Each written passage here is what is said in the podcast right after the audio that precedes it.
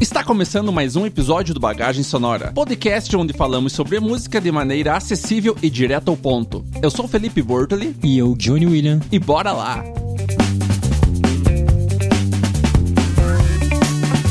Cara, hoje um tema muito legal, velho. Eu sempre quis falar sobre isso, sobre trocar de instrumentos, cara. Ahn, por que, que a galera troca de instrumentos? O que leva o pessoal a trocar de instrumento? Ahn, se realmente vale a pena? Enfim, você já teve uma experiência parecida com isso? Já, já. Nunca deixei de tocar o meu instrumento principal, que é o contrabaixo, mas estudei outros instrumentos enquanto estudo contrabaixo. né? Um, um deles foi o violoncelo, que é outra linguagem, outro tudo, assim, tipo, é um outro universo. Mas o contrabaixo ali sempre foi meu instrumento principal, então eu nunca cheguei a trocar de instrumento, né? É, você tocou uma parada massa. Acho que existe a diferença entre você abandonar o teu instrumento que você a vida toda estudou e você nunca largar do teu instrumento, né? Não abandonar teu instrumento base, mas, sei lá, querer tirar uma pira com outro instrumento, né? Querer estudar uma linguagem diferente com um instrumento de um naipe totalmente diferente do teu ou parecido, que você consiga aproveitar o que você já tem da bagagem do teu instrumento principal N situações. É igual a linguagem mesmo, né? É igual você aprender um novo idioma. Você aprende um novo idioma e você não esquece o, o antigo, né? Cara, eu acho que é bem por aí mesmo. Ahn, eu já passei por algo parecido com você, né? Que foi de nunca deixar de tocar o meu instrumento base, né? De ter meu instrumento base, mas me aventurar em outros instrumentos, né? Sempre, tipo, instrumentos que são parecidos com o meu, né? No caso, eu toco violão, né? Então, sempre me dedicando a instrumentos de corda, né? Tirando uma pira com bandolim, com, banjo, com, com qualquer outra coisa que seja de corda. Que eu já consiga usar ele aproveitando o que eu aprendi no violão, né? Algumas questões técnicas, principalmente, né? Então, já tendo um caminho meio andado por aí. Mas você já tocou outros instrumentos também que é de sopro, né? Por exemplo. Cara, eu me aventurei na Whistle, mas foi só por necessidade de um projeto que eu tinha e tal. Não era um instrumento assim que, cara, eu quero aprender esse. Não tive vontade por mim mesmo, tá ligado? Mais de necessidade do que de querer mesmo tocar. Uma necessidade profissional, no caso, então. Isso aí. Mas agora falando de deixar de tocar ter um instrumento base pra começar um outro instrumento do zero e tentar tornar ele um instrumento base. Será que vale a pena?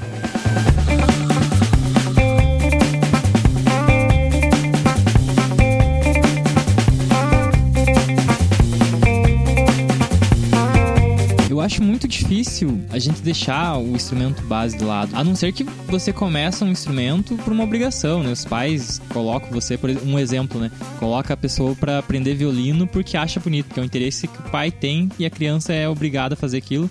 E daí ela até acaba se interessando por música, mas no futuro ela não ela odeia fazer aquilo obrigado e acaba mudando o instrumento e deixa o instrumento base. Mas fora essas situações, eu acho muito difícil a gente deixar um instrumento que a gente escolheu, deixar ele de lado pra aprender um novo e, e abandonar o primeiro instrumento. São situações, né, cara? Eu acho que aí já entra uma questão afetiva. Você falando sobre criança, né, sendo obrigada e tal, ela nunca teve uma relação afetiva com o instrumento. Ela, o instrumento realmente nunca fez parte da vida dela num sentido positivo, né? Foi sempre aquela coisa sobre obrigação, dever, são coisas que são negativas para uma criança, né, cara? Que a criança não vê aquilo como algo legal, algo, sei lá, que agrada a ela. É, justamente. É, eu acho que é, é só nessa situação que acontece de deixar de tocar, né? E algumas vezes também questão profissional, né? A pessoa tem um instrumento como base, mas daí ela acaba aprendendo outro e por motivos profissionais ela vai ter que se dedicar mais a um instrumento que ela pegou secundariamente e acaba se tornando instrumento primário depois, por motivos profissionais mesmo.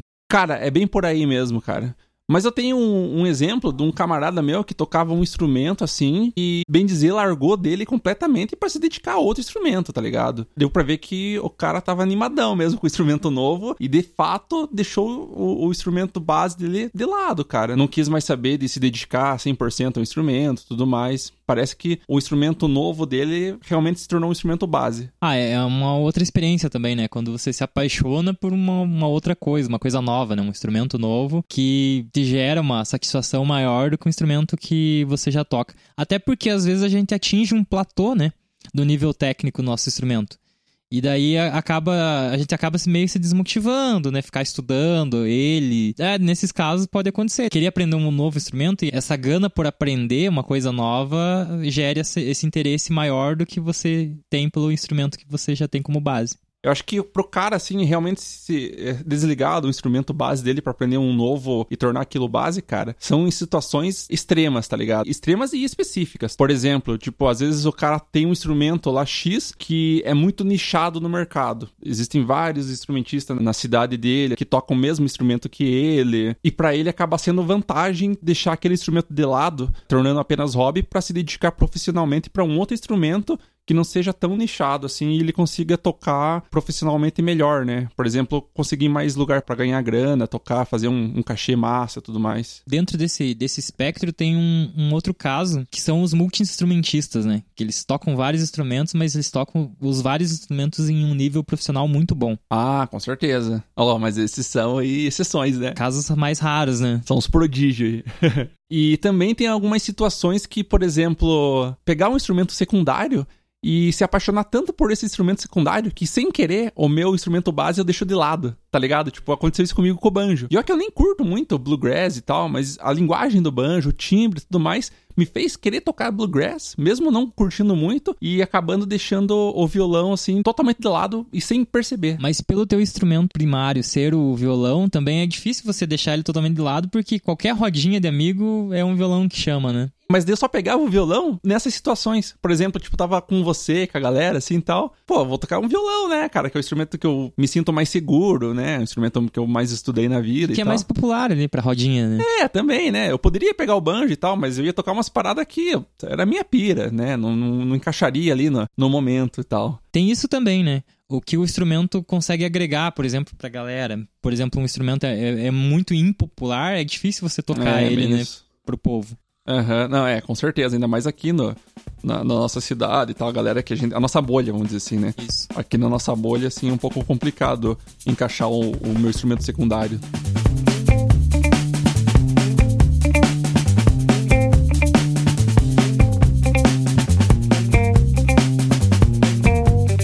A gente tem o nosso instrumento base, mas quer se aventurar em outros instrumentos, cara. Uh, você comentou já no começo que você se aventurou já em cello, é, violão. Acho que violão você não comentou, né?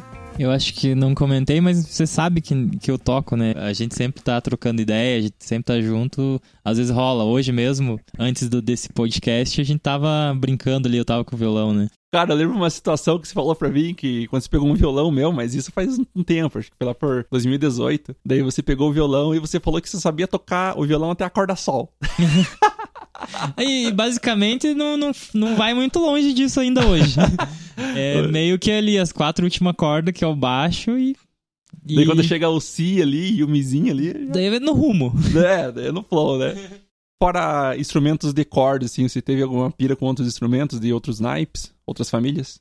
Cara, não. Fora instrumento de corda mesmo, muito difícil eu me adaptar. Por exemplo, instrumento de sopro, já tentei pegar, mas eu não consigo nem entender muito a mecânica do instrumento. Assim, para mim é um, é um salto muito grande. Por exemplo, você toca flauta, né? É, o fato das notas serem articuladas diferente, né? Tem a questão de você soltar. O a mecanismo é um pouco oposto dos instrumentos de corda, né? Que a gente aperta especificamente a nota que a gente quer emitir. Ali você vai soltando os dedos para liberar as notas, né? Eu acho esse pensamento muito difícil de integrar na minha prática. É uma outra mentalidade realmente, cara. Por esse motivo, eu fico bastante nos instrumentos de corda. É, me aventuro um pouco com, com o teclado, né? Mas é por uma questão de estudo mesmo, mais parte harmônica ali para visualizar a teoria. Eu acho que o teclado ele é um instrumento universal, assim. Acho que todo mundo, assim, que leva a música para um lado profissional, assim, entende o teclado. Não, não, digo que seja um virtuoso nem nada, mas entende o mecanismo do teclado, sabe fazer os acordes básicos ali, né? As tríades, até quem sabe uma Sim, ele é bem. um instrumento bem didático, né? É, exatamente. Ele é visual, né, pra caralho. A minha experiência foi com instrumentos de cordas também, cara. É, como eu falei, né, quando eu peguei o banjo, o bandolim e tal, ah, algumas técnicas eu pude aproveitar que eu já tive do violão, né? Aproveitei algumas coisas e o resto foi indo, né, cara? Pegar partitura e tal, entender a, o funcionamento do braço, da afinação, tudo mais. E flauta transversal, você nunca, nunca tocou? Cara, eu comprei uma e fiquei aqui um, um mês, dois meses com ela e já vendi. Porque, bicho, que instrumento lazarento, cara. Foda pra caralho. Não, por, por essas e outras que eu fico no, na, nas cordas mesmo. É, você curte corda, não adianta.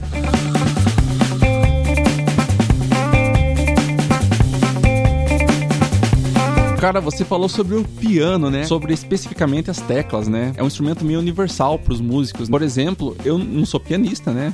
Mas eu entendo ali o mecanismo dele, assim, tal. Não, sou um virtuose, mas fazemos ali uma melodiazinha, uma harmonia, um acompanhamento legal. E ele me ajuda muito nas produções musicais, cara. Por ser um, um, um instrumento ali acessível para músico, né? No, no sentido de ser universal, ser didático e visual, acabou me auxiliando muito nas produções musicais por causa do MIDI, tá ligado? Pra manipular os VS da vida. O teclado, por ele ser um instrumento digital, né, ele propicia isso. Hoje a gente vive uma época em que a gente consegue produzir muita música em casa. Sim. E é através do teclado, né? Porque você coloca o MIDI para rodar ali, você tem vários timbres de instrumentos diferentes. A gente não precisa ter a técnica do instrumento que a gente quer produzir, né? Às vezes é melhor do que você tocar o instrumento mesmo. Nossa, às vezes, tipo, bicho, deixa eu guardar o violão aqui.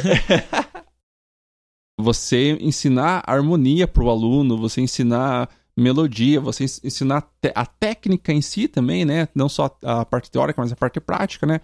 O instrumento ali ele é muito visual e muito didático, cara. Você querer ensinar, por exemplo, pro aluno percepção, teoria, o instrumento tá ali, tá ligado? Ele é visual, ele é fácil de você enxergar e tocar as notas. Ó, esse é o dó, você mostra assim pro aluno de uma forma fácil de entender, tá ligado? Aí é fácil articular, né, as notas. A produção da nota é basicamente a gente apertar a tecla, né? Isso. E é diferente, por exemplo, de instrumentos de sopro ou até mesmo instrumentos de corda, né, que você já tem que ter uma técnica mais precisa para tirar o som do instrumento. Né? Exatamente, cara. Para um primeiro contato, ele é mais simples do que, igual você falou, o, o violão, por exemplo. Sim.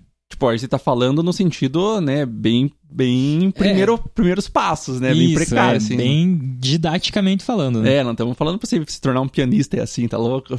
Daí aí a conversa muda pra qualquer instrumento. Né? É, não, com certeza. Daí é dedicação pra caramba, como qualquer outro instrumento, é sentar, estudar e, enfim, é, é anos de, de estudo.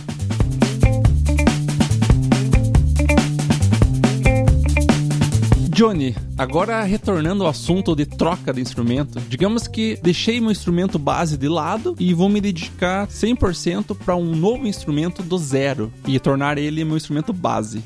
O que devo fazer? Puta aí, cara. Eu, eu acho que não tem como você afastar a ideia do instrumento ser da mesma família ou não. Porque isso vai, vai facilitar ou dificultar teu estudo, né? Porque se é um instrumento que, que não tem nada a ver com o instrumento base, você vai ter que é, aprender do zero. Vai ter que começar Zero, zero mesmo, né? Zero mesmo. Técnica, tudo, acertar, saber onde estão as notas, né? Tirar som no instrumento. Você tem que aprender a tirar som, tirar, tirar som. barulho. e a única coisa que você vai ter de bagagem vai ser a teoria, né? Eu concordo com você nesse sentido da família, cara. Por exemplo, eu tenho afetividade ao violão. É um instrumento que eu tenho afinidade. Consequentemente, instrumentos da família de, das cordas seriam mais fáceis de eu substituir uh, o violão, por exemplo, né? Pois é, principalmente os instrumentos de sopro, que eu acho que a técnica para você extrair um primeiro som, uma nota dele é, é mais difícil, né? Num primeiro contato, assim, para você começar a produzir som, ele já requer ali um, um trabalho, um estudo, né? Técnica diferente, por exemplo, dos instrumentos de corda. Não só porque a gente já tem facilidade, mas é porque eles são mais, por ser tátil, né? Ele é mais tranquilo de você conseguir produzir os primeiros sons. Né? Principalmente violão, por exemplo, guitarra e contrabaixo elétrico, que tem os trastes, né? Então você aperta ali na casa e daí o traste vai segurar a nota no lugar que ela tem que ser executada. Mas, por exemplo, quando você toca violino, violoncelo, contrabaixo acústico, daí você não tem o traste, daí você já tem que trabalhar outros mecanismos, né? Pra... Tem a, a, maneira de você trocar de instrumento naturalmente e a maneira, assim, tipo, do quente pro, pro gelado. Por exemplo, como eu falei com o banjo, assim, se eu tivesse levado mais a sério o banjo, no sentido de querer fazer dele do meu instrumento primário, eu acho que eu conseguiria porque naturalmente eu já tava tocando mais o banjo do que o violão, tá ligado? Eu comecei a voltar a tocar o violão, assim, tipo, me dedicar por conta das rodas de amigos e tudo mais, da noitada, né? Então, tem essa questão também do do meio profissional, né? Você precisar tocar um instrumento novo ali, você tem que ter um nível de dedicação quase exclusiva, né? De deixar de lado mesmo outro instrumento para você se dedicar. E também a, a questão de, de afinidade, de paixão pelo instrumento novo.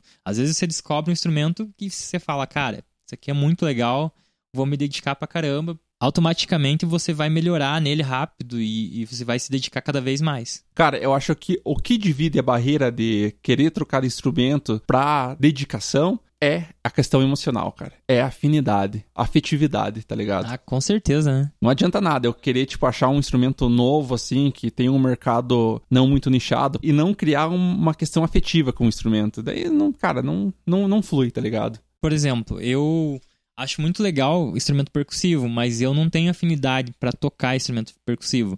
E é uma coisa que a gente sabe, assim, que faz muita falta, tem bastante nicho para trabalhar com isso. Só que como você falou, se, por exemplo, eu, que não tenho essa afinidade com o instrumento, quisesse aprender só para preencher essa lacuna, talvez não fosse legal, talvez eu não me dedicasse, talvez não, não valesse a pena. E eu faço das suas as minhas palavras, cara. Eu curto pra caramba também pandeiro, tá ligado? Ou qualquer outro instrumento percussivo. Mas, cara, eu me dedicar àquilo não, já não conseguiria, cara. É outro tipo de estudo, outras técnicas, enfim, é começar do zero.